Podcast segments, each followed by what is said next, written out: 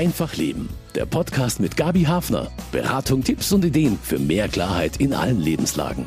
Weihnachten ist keine Jahreszeit, es ist ein Gefühl. Aber stellt sich dieses Gefühl noch ein beim zweiten Weihnachtsfest in der Pandemie, wenn sich viele Verwandte lange nicht gesehen haben und diverse Konflikte lauern?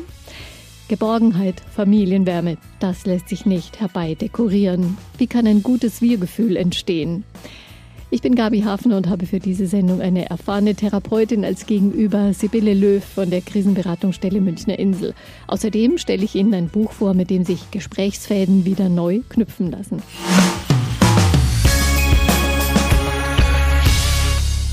Selten haben wir die Gemeinschaft mit vertrauten Menschen wohl mehr geschätzt als im vergangenen Jahr. Wie steht es da jetzt vor Weihnachten? Für viele das Familienfest. Aber viele Familienkontakte konnten wir auch lange nicht so richtig pflegen. Ist die Familie krisenfest oder ist sie angezählt? Bei mir im Studio ist Sibylle Löw, Theologin und Therapeutin, und sie weiß ziemlich gut, was Menschen gerade so aushalten oder erleiden mussten, auch durch die Pandemie. Sie ist die katholische Leiterin der Krisenberatungsstelle Münchner Insel. Herzlich willkommen, Frau Löw. Herzlichen Dank für die Einladung. Frau Löw, was ist so die Grundstimmung diese Weihnachten? Was kriegen Sie so mit? Ja, natürlich viel Belastung, viel Anstrengung, bei manchen auch Wut, Zorn, Unverständnis, aber auch denke ich, bei vielen so die Hoffnung, ach, jetzt mal irgendwie ein paar ruhige Tage, miteinander sein, wieder Vertrauen fassen, zueinander im Gespräch, im Feiern, in altvertrauten Ritualen. Also keine ganz schlechten Voraussetzungen für ein schönes Weihnachtsfest, aber es lauert da so einiges im Hintergrund. Darüber werden wir auch sprechen im Laufe der Sendung.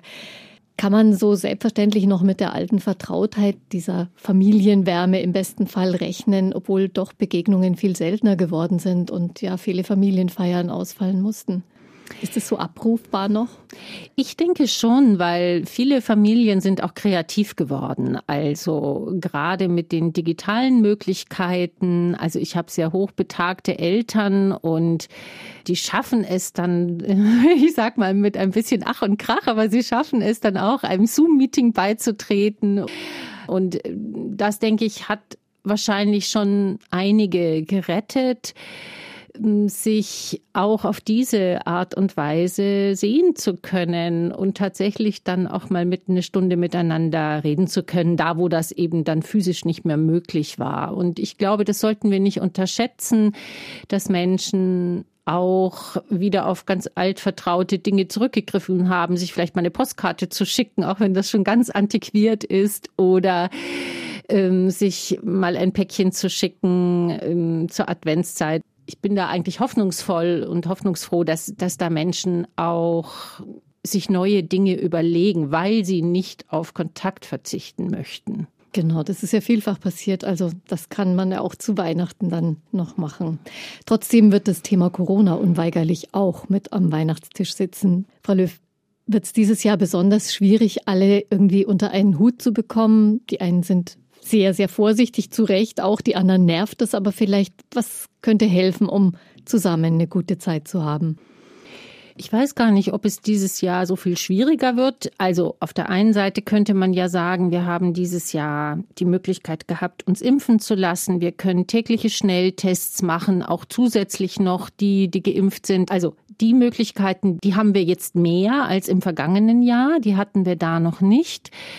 Es ist sicherlich auch manches schon vertrauter geworden, eben was man so an Vorsichtsmaßnahmen ergreifen kann. Aber Sie haben natürlich recht, in dem Moment, wo Familien sehr unterschiedlich damit umgegangen sind, wo es in Familien Menschen gibt, die sich zum Beispiel nicht haben impfen lassen, dann brechen tatsächlich oft Gräben auf und prallen Ideologien aufeinander, eben von Genervtheit, ah, oh, du mit deiner Übervorsicht, du bist ja völlig krank und andere, die sagen, ja, du, du verleugnest da was und äh, mit dir, also ich möchte mich mit dir nicht treffen, weil ich möchte mich nicht dem Risiko aussetzen.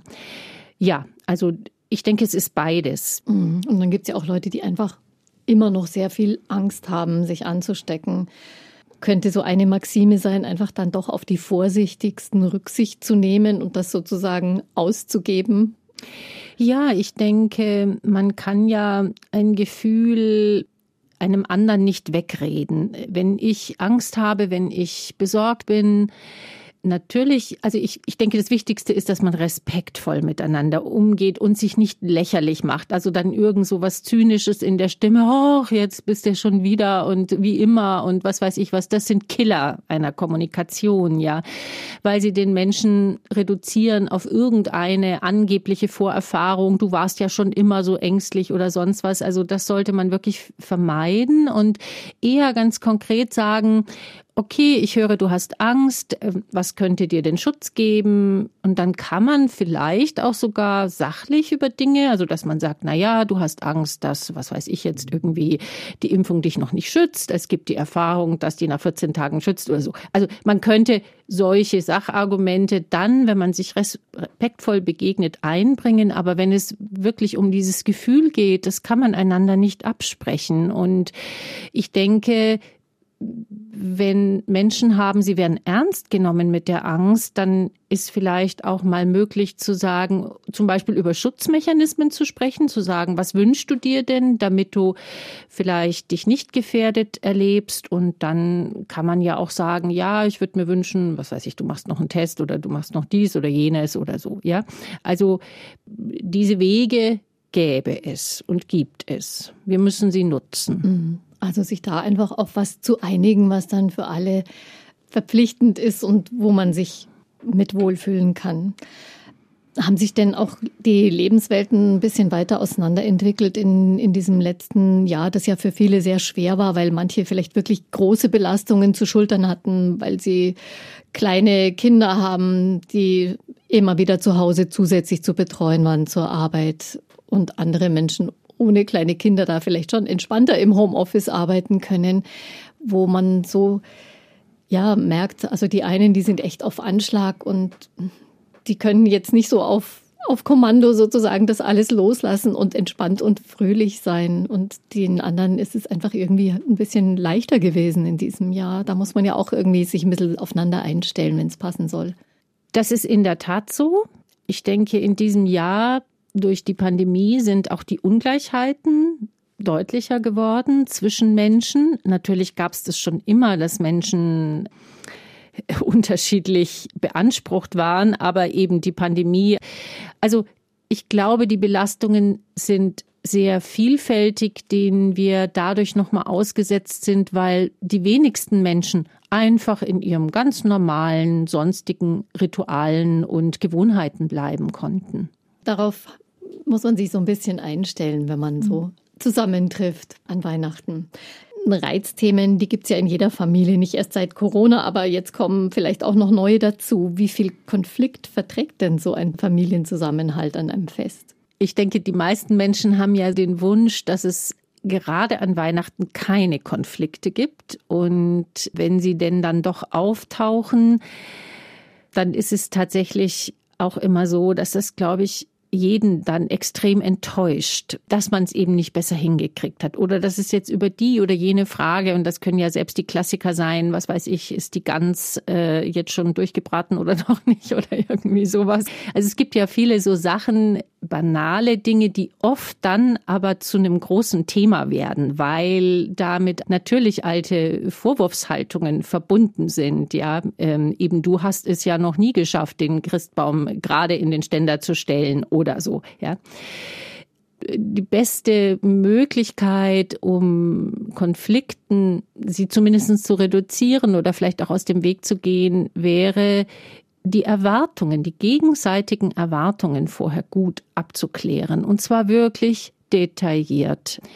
Legt ihr Wert auf das und das? Sollen wir das so machen? Sollen wir das so machen? Also was vielleicht jetzt häufiger vorkommt, es gibt immer das festliche Gansessen am ersten Weihnachtsfeiertag und jetzt gibt's aber halt Vegetarierinnen und Vegetarier in der Familie dann äh, vielleicht nicht irgendwie zu sagen, jetzt stell dich doch nicht so an, du wirst einmal im Jahr Fleisch essen können, sondern zu sagen, wie wollen wir das machen? Ja, es dürfen ja die anderen die Gans essen.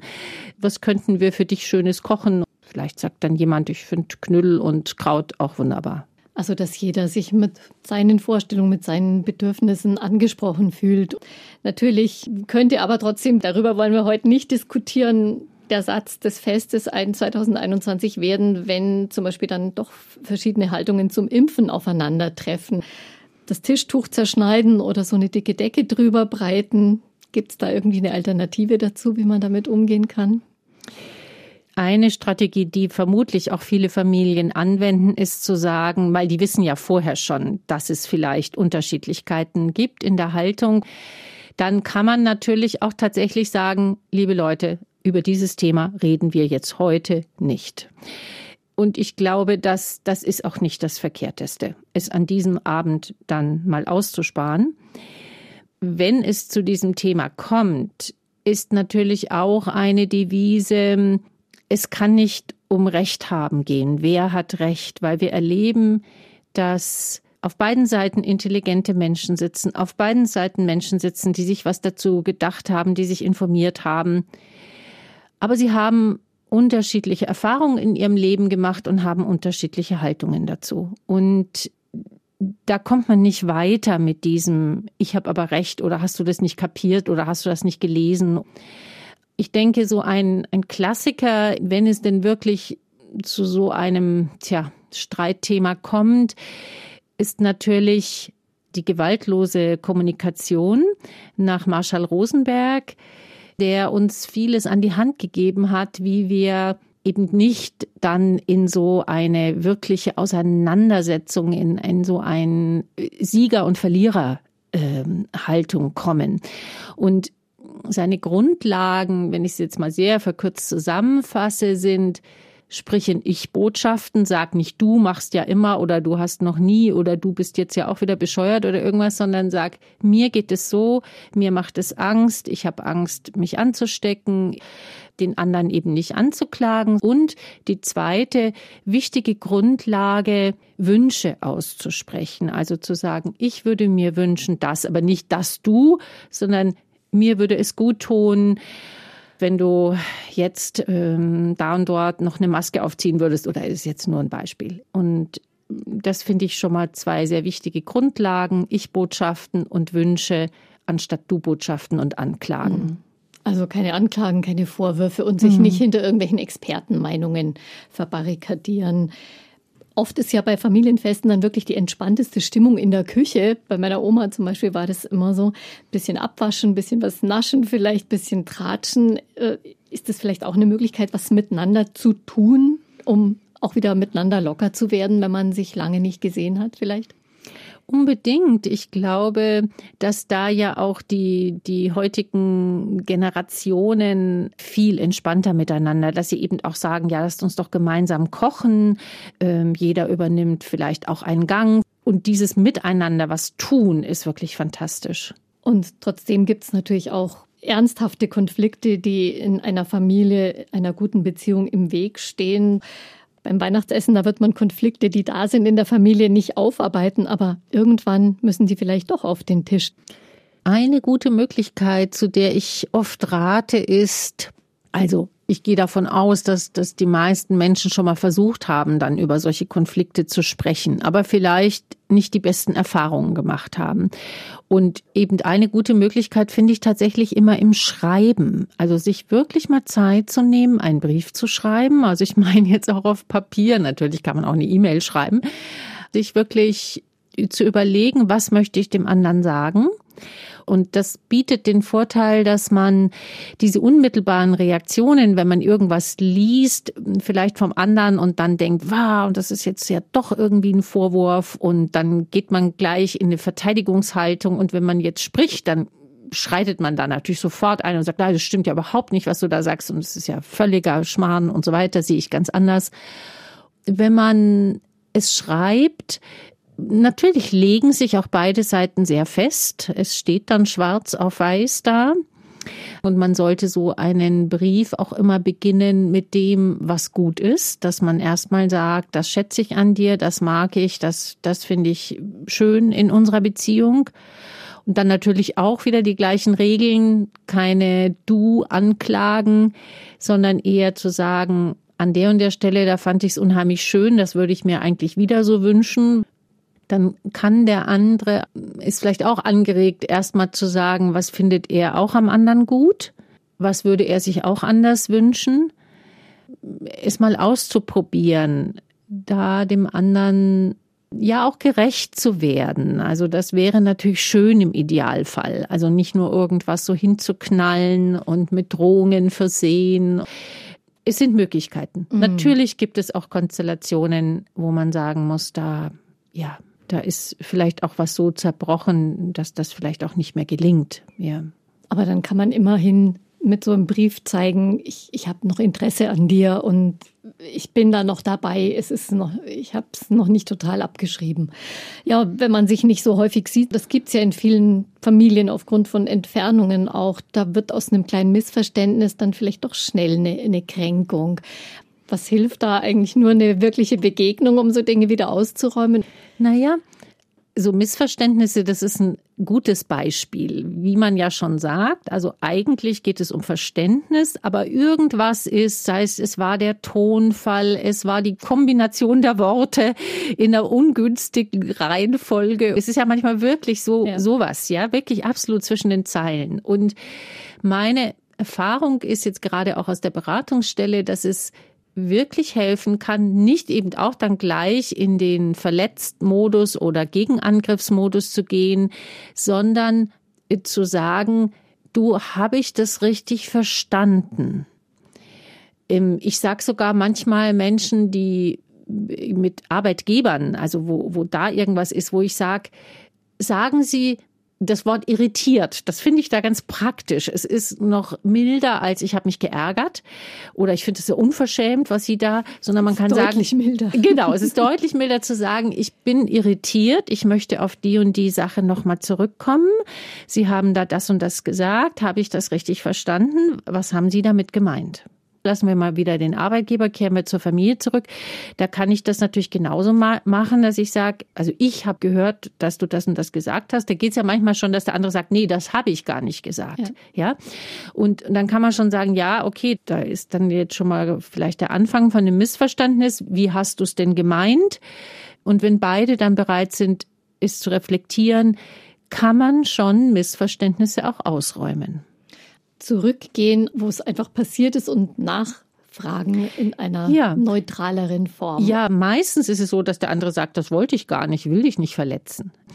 Insofern ist es sicherlich gut, die Geschütze erstmal wieder runterzufahren und das reicht dem anderen natürlich auch erstmal eine Hand und unterstellt ihm nicht gleich, was bist du denn für jemand, äh, der mich jetzt da verletzt und beleidigt und was weiß ich was. Also die Emotionen mal rausnehmen und ergründen, was da wirklich war. Familie, der Fels in der Brandung. Viele wünschen sich das, für viele ist es auch so. Wann wünschen sich Menschen denn die Geborgenheit der Familie besonders? Ich denke schon natürlich zu solchen Festen, aber auch zu Wendepunkten im Leben, ob es jetzt die Taufe, die Hochzeit ist, aber natürlich auch in schwierigen Zeiten. Da ist jemand schwer erkrankt, ähm, jemand ist gestorben in der Trauerzeit oder in einer anderen Krisenzeit. Man hat vielleicht berufliche Probleme, man hat Schulden, man hat existenzielle Sorgen. Also ich denke, wenn Familie da füreinander da ist, dann ist das wirklich also das sagen eigentlich alle Menschen, dann ist es das, das Beste, was einem passieren kann. Jemand, der auch mal sagt, komm, ich kann dir Geld leihen oder ich kann dir da und dabei helfen. Aber es gibt ja jetzt auch Menschen, die sich in der Pandemie zum Beispiel sehr zurückgezogen haben, vielleicht auch verletzlicher geworden sind durch diese ganzen Anforderungen. Kann man die irgendwie versuchen, besser aufzumuntern oder ihnen einfach jetzt auch nochmal besonders zu zeigen, Mensch, es kommen auch wieder andere Zeiten und lass uns jetzt einfach es gut haben miteinander. Vielleicht auch einfach zu fragen, was brauchst du?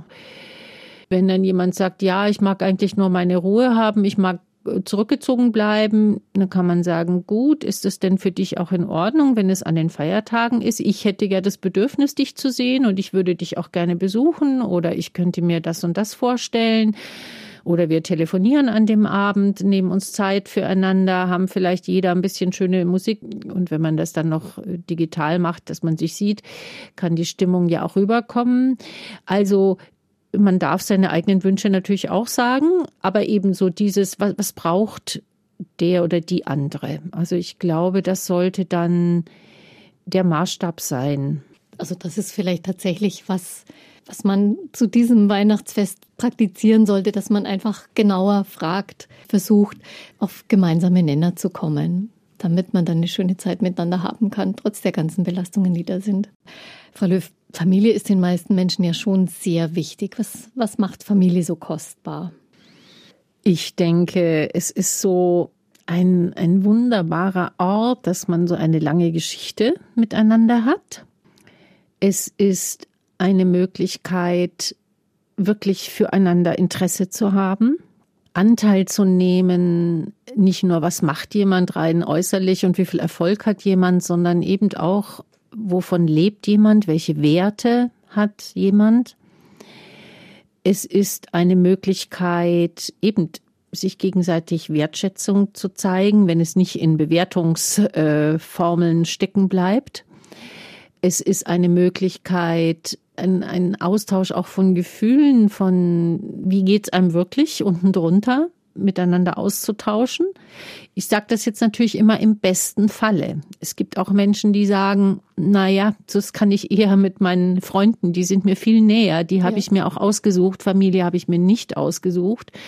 Und ich habe vielleicht ist ein Elternteil, wo sich sagt, da ist mir jemand sehr nahe. Mit diesem Elternteil geht das gut, dass wir auch auf so eine tiefere Ebene kommen, aber mit dem anderen Eltern vielleicht nicht so, ja. Oder Geschwister. Auch da ist es ja so, es, es kann sein, dass man wundervolle Geschwister hat oder man denkt, wie, was, also meine Geschwister sind mir sowas von fremd, die sind so anders als ich. Also im besten Falle ist es wirklich ein, ein Ort auch äh, eben des, des Miteinanders, der, der Wendepunkte, der schwierigen Zeiten, durch Höhen und Tiefen gehen aber eben auch des Humors, also des Spiels, des Lachens, des sich Erinnerns an lustige Sachen. Also wenn eine Familie in der Lage ist, auch humorvoll zu sein und sich auch mal ein bisschen, also liebevoll auf den Arm zu nehmen. Ich spreche jetzt nicht von Zynismus, der, der, der ist ja wirklich was eher was sehr Verletzendes, sondern äh, dass dann alle und auch derjenige selber über sich lachen kann und sagen, ach Gott, ja, das war ja wirklich köstlich das wären, denke ich, so die wunderbaren Möglichkeiten von Familie, eben im, im Freudigen, aber natürlich auch im Schwierigen, ähm, sich aufgehoben zu wissen, auch in ein, ein größeres Ganzes eingebettet zu sein. Ein bisschen eigentlich auch so, finde ich, wie, wie Religion, also auf etwas anderes bezogen zu sein, nochmal jetzt zum Beispiel auf Gott, ja. Also so eine Heimat auch da irgendwie zu haben. Eine Heimat, ja, genau. Heimat ist auch ein, ein guter Begriff dafür. Da, wo man sich wohlfühlt, wo man sagt, da sind meine Werte. Also ich meine, im besten Fall kommen sie ja auch aus der Familie, die Werte, aber natürlich gibt es auch Menschen, die sagen, naja, das wurde leider in meiner Familie alles gar nicht gepflegt, das habe ich mir dann selber ähm, angeeignet und ich pflege es dann vielleicht jetzt in meiner eigenen Familie. Ja, also wenn wir immer Ursprungsfamilie und dann spätere Familie voneinander mhm. unterscheiden. Klar. Und trotzdem gibt es ja auch Menschen, die von sich sagen, und es gibt viele Romane dazu, ich fühle mich eigentlich als Fremdkörper in meiner eigenen Familie. Ja, ja. Also ich denke, das, ähm, das ist dann auch so, aber ich finde es durchaus zumutbar, dass man ein paar Mal im Jahr zu Familienfeiern geht, auch wenn man sagt, das ist nicht meine Welt, so wie das da abläuft. Aber es scheint ja dann die Welt von anderen, vielleicht von den Eltern oder von Geschwistern oder Onkeln und Tanten oder von wem auch immer zu sein. Und zu sagen, ich bin trotzdem Teil dabei. Natürlich möchte man jetzt nicht beleidigt, gekränkt oder irgendwas werden, das ist klar, dann müsste man auch äh, Grenzen ziehen. Aber zu sagen, ja, ich weiß, dem und der tut es jetzt irgendwie gut, die finden das schön so. Und da bin ich dann auch einfach dabei und feiere mit, dass es für die anderen so gut ist. Ich finde immer so, so eine Möglichkeit zu sagen, wo finde ich denn das Gute noch im Schwierigen? Und ich glaube, solche Möglichkeiten sollten wir nutzen. Also so nach dem Motto, dabei sein ist alles, doch mal hingehen und schauen, wie es so wird. Und vielleicht gibt es ja auch noch netten Schnaps nach dem Essen, der genau, manches zum Beispiel. Ja. Ja, wie sich der Gesprächsfaden auch wieder anknüpfen lässt, wenn die Nähe vielleicht ein bisschen verloren gegangen ist zu Menschen, die einem wichtig sind in der Familie. Darüber haben sich eine Schriftstellerin und eine Grafikerin Gedanken gemacht und ein Dialogbuch gestaltet. Und das stellen die beiden gleich im Interview vor. Hallo und willkommen nach Graz. Hallo. Aus welchem Bedürfnis heraus oder aus welcher Idee heraus entstand denn dieses Buch?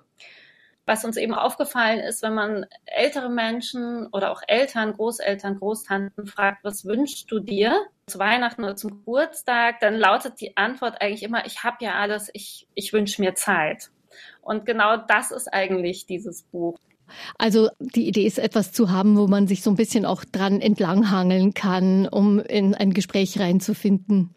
Genau, also die Idee kam, wenn, wenn wir jetzt zum Beispiel im Seniorenheim bei der, bei der Wahloma gesessen sind und äh, wissen will, wie geht's dir denn oder was machst du so den ganzen Tag, da braucht man dann schon irgendwo so eine, eine kleine Verbindung oder eben einen Begleiter. Dieses Buch, es hat zwei Titelseiten, also zwei Enden sozusagen für den Faden vorne und hinten und zwei Anfänge. Wie, wie funktioniert das Buch denn von der Handhabung? Gedacht ist es so, dass man sich überlegt, wem man das schenken möchte. Und dann gibt es eigentlich mehrere Möglichkeiten. Also man füllt es auf jeden Fall zusammen aus. Also es gibt zwei Anfänge und dann ähm, füllt man dieselben Fragen eigentlich aus und darüber dann auch ins Gespräch kommt. Und ich bin mir sicher, dass man darüber Dinge erfährt voneinander, die man noch nicht wusste. Und das Schöne ist eben dadurch, dass, dass es zwei Anfänge hat, schreibt man aufeinander zu und begegnet sich dann in der Mitte wenn man sich dann in der Mitte trifft, dass man woanders steht, dass man sich näher steht als zu Beginn. Also man bewegt sich aufeinander zu. Einander heißt das Buch ja auch. Die Texte, die wirken eigentlich so wie zufällig hingeworfene Alltagsszenen. Nach welchen Gesichtspunkten haben Sie die denn entwickelt? Also uns war es ganz wichtig, dass die Texte eine große Bandbreite abbilden, dass sie auch verschiedene Lebenswelten abbilden, dass sie verschiedene ähm, Stimmungen transportieren. Dafür haben wir viele uns in unserem Bekanntenkreis umgehört auch und Geschichten gesammelt. Und ganz wichtig war uns auch, dass es nicht wie in anderen Geschenkbüchern, die dazu tendieren, das Thema Familie ein wenig zu romantisieren. Aber wir wissen ja alle, dass es so leicht dann doch nicht ist. Also uns war es wichtig, das nicht zu beschönigen, aber eben doch immer wieder an den Punkt zu gelangen, an dem man sagt, okay, trotz aller Schwierigkeiten bemühen wir uns, im Gespräch zu bleiben und das Band zwischen uns nicht zerreißen zu lassen. Das ist gerade ja wichtiger denn je, weil echte Begegnungen tatsächlich ja schwierig geworden sind. Welche Erfahrungen haben Sie denn selbst mit dem Buch gemacht inzwischen?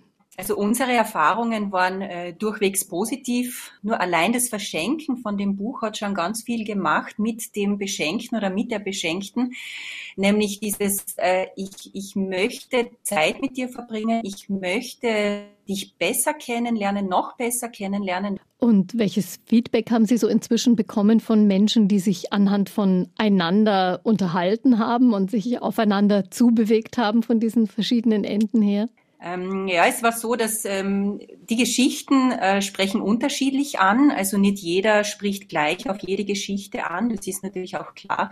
Die Geschichten gehen tief, wenn sie ansprechen. Äh, ein Feedback war, ich kann das mit meiner Mama nicht ausfüllen. Äh, ich habe so ein starkes Verhältnis nicht zu ihr. Und dann habe ich zum Beispiel geraten, das vielleicht über die, über das Enkelkind zu machen. Ja, zu sagen, ja, wir machen das zu dritt es ist alles möglich. Äh, also ich habe einzelne Fragen, habe ich vorher an meiner Mutter getestet.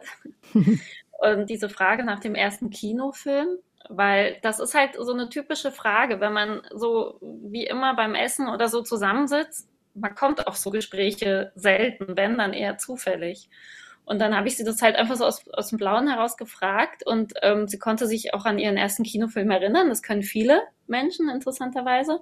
Und dann hat sie mir gleich ähm, ganz viel auch drumherum erzählt. Also wie das eben damals war in Maschat in den 60er Jahren äh, Kino, ins Kino gehen. Also eben, dass dann jemand da vorne stand und so getan hat als Sprecher Englisch und dann den Film synchroni, also mehr oder weniger frei übersetzt hat. Also eben so ganz viele kleine Geschichten, die hätte ich, glaube ich, gar nicht erfahren. Und da ist mir wieder klar geworden, wie, wie schön das ist, so diesen Anlass zu haben, einfach zu fragen, weil das Gespräch mal auf einen ganz anderen Pfad zu führen, ist halt sehr ungewöhnlich, beziehungsweise braucht halt meistens einen äußeren Anlass. Wir fänden es halt schön, wenn es wenn es aus einem freudigen Anlass passiert, nämlich der Anlass ist ein Geschenk. Ich, ich mache dir ein Geschenk.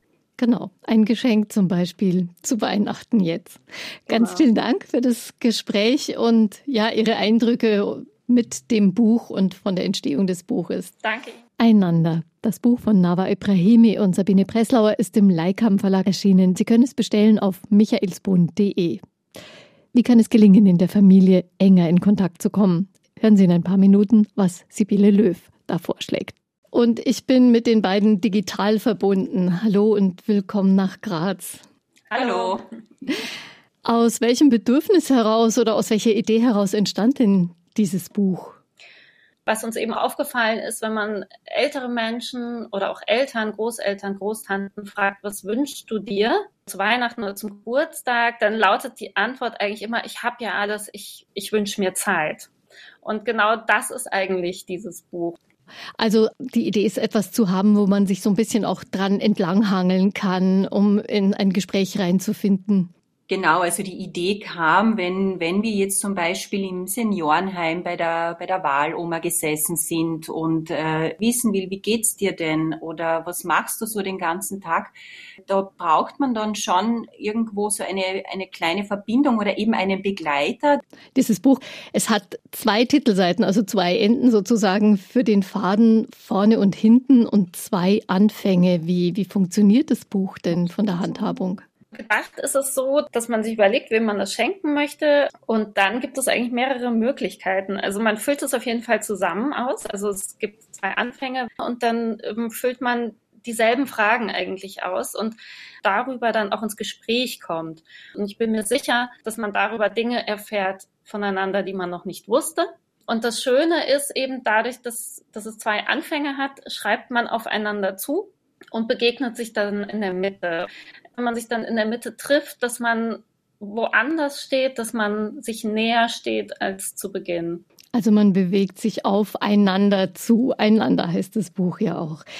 Die Texte, die wirken eigentlich so wie zufällig hingeworfene Alltagsszenen. Nach welchen Gesichtspunkten haben Sie die denn entwickelt?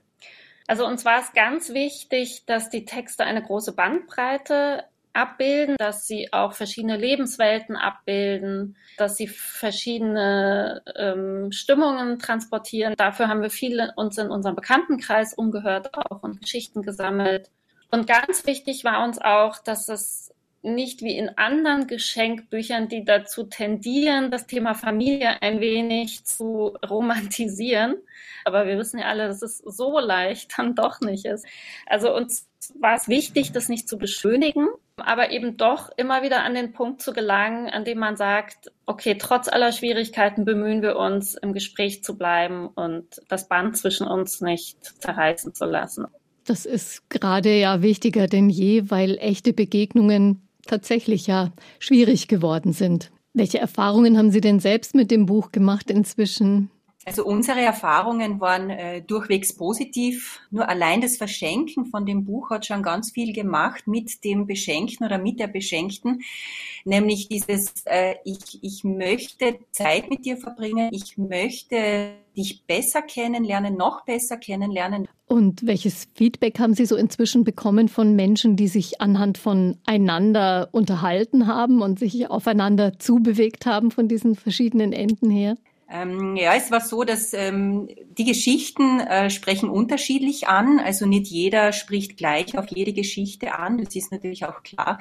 Die Geschichten gehen tief, wenn sie ansprechen. Äh, ein Feedback war, ich kann das mit meiner Mama nicht ausfüllen. Äh, ich habe so ein starkes Verhältnis nicht zu ihr. Und dann habe ich zum Beispiel geraten, das vielleicht über die, über das Enkelkind zu machen. Ja, zu sagen, ja, wir machen das zu dritt es ist alles möglich. Äh, also ich habe einzelne Fragen, habe ich vorher an meiner Mutter getestet.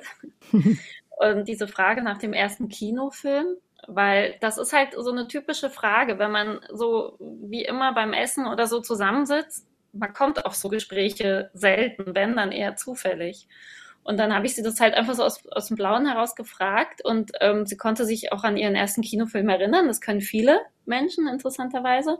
Und dann hat sie mir gleich ähm, ganz viel auch drumherum erzählt. Also wie das eben damals war in Mashhad in den 60er Jahren äh, Kino ins Kino gehen. Also eben, dass dann jemand da vorne stand und so getan hat als Sprecher Englisch und dann den Film synchronisiert, also mehr oder weniger frei übersetzt hat. Also eben so ganz viele kleine Geschichten, die hätte ich, glaube ich, gar nicht erfahren. Und da ist mir wieder klar geworden, wie, wie schön das ist, so diesen Anlass zu haben, einfach zu fragen, weil das Gespräch mal auf einen ganz anderen Pfad zu führen, ist halt sehr ungewöhnlich, beziehungsweise braucht halt meistens einen äußeren Anlass. Wir fänden es halt schön, wenn es wenn es aus einem freudigen Anlass passiert, nämlich der Anlass ist ein Geschenk. Ich, ich mache dir ein Geschenk. Genau, ein Geschenk zum Beispiel zu Weihnachten jetzt. Ganz genau. vielen Dank für das Gespräch und ja, Ihre Eindrücke mit dem Buch und von der Entstehung des Buches. Danke Ihnen. Familie, das bedeutet Nähe, aber die kann auch abhanden kommen. Frau Löw, mit dem Dialogbuch Einander haben die beiden Erfinderinnen sich eine Möglichkeit ausgedacht, Verbindungen wieder fester zu knüpfen. Wie könnte das noch gelingen? Ich denke, durch echtes Interesse aneinander. Und das ist in dem Buch ja, finde ich, auch sehr schön, kommt das zum Ausdruck in diesen Fragen, wirklich zu sagen, das interessiert mich an deinem Leben, auch wenn es vielleicht sehr anders ist als meines. Ja, ein, ein respektvolles Miteinander, das Gute am anderen zu sehen. Und natürlich darf man auch Grenzen setzen. Also ich sag mal, das kennt vielleicht auch jede Familie. Da gibt's dann irgendwie den Onkel, der immer über den Durst trinkt und irgendwie dann immer etwas unangenehm wird dann mit Wertschätzung, aber trotzdem auch deutlich zu sagen, ach lieber Onkel, ich glaube, ähm, jetzt musst du keine komischen Witze erzählen und ähm, jetzt gehen wir doch mal zu einem anderen Thema. Und ja, also wenn das nicht fruchtet, muss man vielleicht auch noch andere Grenzen setzen. Ja. Also das darf man sich aber ruhig trauen. Dann. Das muss man, das muss man. Das ist auch wichtig. Ich finde nicht, dass jemand jetzt zum Beispiel irgendwelche ja, sexistischen Witze oder was weiß ich, irgendwie sowas anderen aufdrängen muss, ja, das, das muss man auch nicht zulassen und da muss man auch nicht irgendwie sagen, haha, jetzt lache ich doch mit. Dann kann man es auch sagen, aber das ist ja auch immer, der Ton macht die Musik. Ne? Wenn man geschickt irgendwie dann sagt, du, ich glaube, das lassen wir jetzt, ich möchte solche Witze nicht, ich finde die nicht lustig. Hm, erzähle uns doch lieber mal was von deiner letzten Reise oder so. Ja, vielleicht gelingt das dann. Also Grenzen darf man auch setzen. Warum ist es manchmal so mühsam, ein Gespräch über wirklich persönliche Dinge mit einem Menschen zu beginnen, der einem durchaus nahe steht? Da ist ja auch manchmal so eine, so eine Scheu, dann wirklich mal so von den Alltagssachen, die man sich so erzählt, wenn man telefoniert, äh, mal ein bisschen tiefer zu fragen. Ich glaube, das hängt schon sehr davon ab, was es für eine Kommunikationstradition in der Familie gibt. Denn es gibt Menschen, die das durchaus können und andere, die haben das nie gelernt und nie miteinander praktiziert, was ja nicht heißt, dass man es dann nicht trotzdem versucht und nachfragt. Ich meine, es braucht natürlich einfach Vertrauen zueinander und um mich zu öffnen und vielleicht wirklich was Tieferes zu erzählen, vielleicht auch zu sagen, mir geht's gar nicht gut. Ich habe ja meistens schon Erfahrungen mit dieser Familie gemacht, wie sie damit umgeht. Und wenn ich dann überschüttet werde mit Sorgen oder mit Vorwürfen, ja, hättest du nicht und warum hast du und so weiter und so fort, dann werde ich natürlich irgendwie sagen, ja, bin ich blöd, das sage ich doch das nächste Mal nicht mehr. Dann sage ich, nee, nee, mir geht's gut, alles prima, ja, obwohl es überhaupt nicht stimmt. Also da braucht es natürlich von beiden Seiten eine entsprechende Sensibilität dazu. Und auch da, finde ich, kann man zum Beispiel Wünsche äußern. Man kann auch sagen, pass auf, Mama, ich, ich würde dir gern das und das erzählen. Mir geht's an der und der Stelle nicht so gut. Ich sage mal jetzt mal in der Arbeit oder so oder in der Partnerschaft. Mm, aber ich möchte, dass du jetzt einfach mal zuhörst und ich möchte keine klugen Ratschläge von dir haben. Ich fände es schöner, wenn du einfach zuhörst, wenn du vielleicht sagst, ob du das auch kennst. Das kann man durchaus probieren. Da kann man auch mal Testballons, sage ich immer, mhm. abschicken und irgendwie gucken. Dass man schon so ein bisschen versucht, in welcher Tonart, Dur oder Moll, ja, dieses ja. Gespräch weitergehen soll. Und gerade in Trauersituationen oder so, da ist es ja auch nicht einfach, wie, wie soll man sich verhalten, auch dem anderen zu sagen, du pass mal auf, du musst jetzt gar nichts sagen, nimm mich doch einfach in den Arm. Ja, ich mag mich da in deinen Arm und ich mag vielleicht auch weinen dürfen und äh, für mich ist es das größte Geschenk, wenn du es aushältst und du musst nicht sagen und du musst jetzt auch nicht krampfhaft versuchen, oh Gott, wie kann ich sie trösten und hoffentlich hört das jetzt gleich wieder auf, sondern eben zu sagen, nee, das, das war gut. Ich habe in deinem Arm liegen können und ich kann so sein, wie ich bin und der Schmerz konnte raus und oh, jetzt geht's mir ein bisschen besser. Komm, jetzt lass uns einen Kaffee machen und jetzt lass uns über was anderes reden. Das ja. kann auch kann auch für andere akute Krisen wahrscheinlich ja. passen. Eine Umarmung geben und einfach da sein und ja. nicht reden müssen. Eine große Rolle haben ja gemeinsame Erinnerungen, gerade auch innerhalb der Familie. Ist das nur Sentimentalität oder was äh, steckt da dahinter? Ja, gemeinsame Erinnerungen sind ja wirklich ein, ein Teil unserer gemeinsamen Geschichte. Und das sind Erzählungen, die ja in Familien auch oft gepflegt werden. Da werden vielleicht dann jedes Jahr auch immer wieder die gleichen Geschichten erzählt. Diese Erinnerungen helfen uns ja, unser eigenes Leben, unsere Werte, unsere Welt zu, zu ordnen. Also wir ordnen damit ja immer was ein. Es war gut, es war schlecht, es ja, es war ähm, bereichernd äh, oder es war ganz furchtbar. Das sind unsere inneren Koordinaten, derer wir uns vergewissern über solche äh, gemeinsamen Erinnerungen. Aber eben die große Chance liegt darin, dass eben man in der Unterschiedlichkeit und in der unterschiedlichen Wahrnehmung auch nochmal entdeckt, ach ja, siehst du. Und dann passiert es ja auch oft, dass die einen sagen, nee, da kann ich mich gar nicht mehr erinnern. Und so was, aha, und das erinnerst du noch und du weißt noch, was wir da geredet haben und so. Ja, das, das ist doch ganz spannend. Ja. Eine tolle Entdeckungsreise. Frau Löw, kommt es Ihrer Erfahrung nach häufig vor, dass Menschen den Kontakt zu ihrer Familie ganz abbrechen oder, oder umgekehrt eine Familie sagt, nee, mit dem haben wir jetzt gar nichts mehr zu tun, so diese Familie eigentlich dann auch ja so ein bisschen auseinanderfällt? Also ich glaube, hm, also die Mehrheit, da passiert es nicht, Gott sei Dank. Aber es gibt Einzelfälle und es gibt natürlich auch leider Fälle, wo man sagen muss, also was wir natürlich in der Beratung nicht selten erleben, ist, dass Menschen so schwer traumatisiert wurden, sei es durch sexuelle oder körperliche Gewalt in der Kindheit. Und das dann natürlich meist auch Gräben reißt, die außer äh, die Täterinnen und Täter stellen sich dem und ihrer Verantwortung und ihrem, ihrem Tun. Aber das ist ja leider dann eher nicht so oft der Fall. Und da ist es natürlich dann durchaus auch so, dass, dass Menschen sagen, also ich, ich kann da keinen Kontakt mehr haben. Das geht auch einfach nicht. Das muss ich wirklich aus Selbstschutz, ja. kann ich das nicht mehr haben, ja.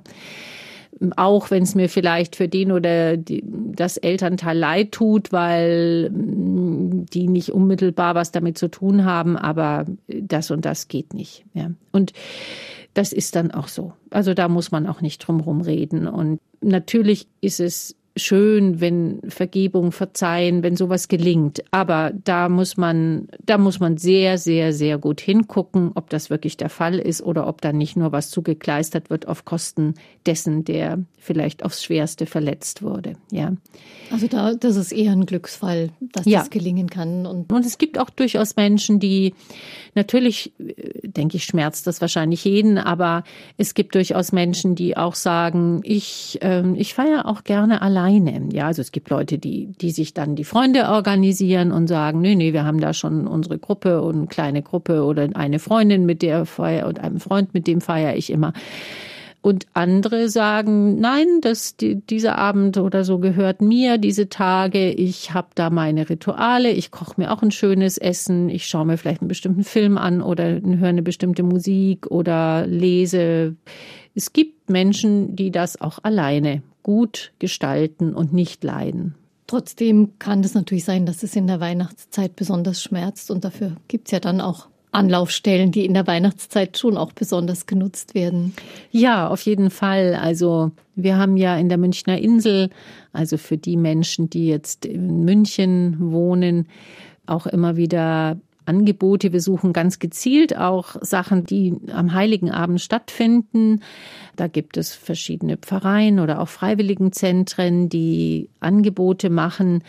Wer da sagt, ich möchte diesen Abend nicht alleine verbringen, weil ich es unfreiwillig täte, der oder diejenige kann sich da auch gerne melden und dann kann man gucken, ob wir was finden für diesen Nachmittag oder Abend. Mhm. Und bestimmt finden Sie auch die, die richtigen, die passenden Worte. Lass uns bald wieder zusammenkommen. Das sind typische Abschiedsworte vielleicht, wenn ein Familienfest schön war. Vielleicht diesen Winter ein bisschen schwierig mit dem bald wieder zusammenkommen. Aber was könnte man sich als Familie vielleicht vornehmen, wenn es schön war zusammen? Ja, es unbedingt wiederholen. genau. Nicht zu lange zu warten, die Gelegenheiten zu nutzen, die sich ergeben denn wir alle kennen das ja auch, dass es manchmal dann, tja, plötzlich erkrankt jemand und dann ist alles anders und man kann bestimmte Dinge nicht mehr nachholen oder so. Also die Feste feiern, wenn sie fallen die ja. Zeit zusammen genießen. Sie haben uns da auch ganz pragmatische Leitplanken mitgegeben, wie man so manche Hindernisse, die ein gutes Zusammensein vielleicht torpedieren könnten, wie man die umgehen kann, wie man damit gut umgehen kann. Ganz vielen Dank dafür, Frau Löw. Ja, ich bedanke mich auch und ich wünsche wirklich auch allen Hörerinnen und Hörern frohe und erfüllende Weihnachtstage und Weihnachtszeit. Vielen Dank für Sie auch. Das Buch von Nava Ibrahimi und Sabine Presslauer Einander heißt es ein Buch, das Generationen verbindet. Es erschienen im Leikam Verlag und auf der Webseite zur Sendung gibt es einen Link dazu. Vielen Dank für Ihr Interesse und eine schöne Weihnachtszeit. Einfach leben ein Podcast vom katholischen Medienhaus St. Michaelsbund, produziert vom Münchner Kirchenradio.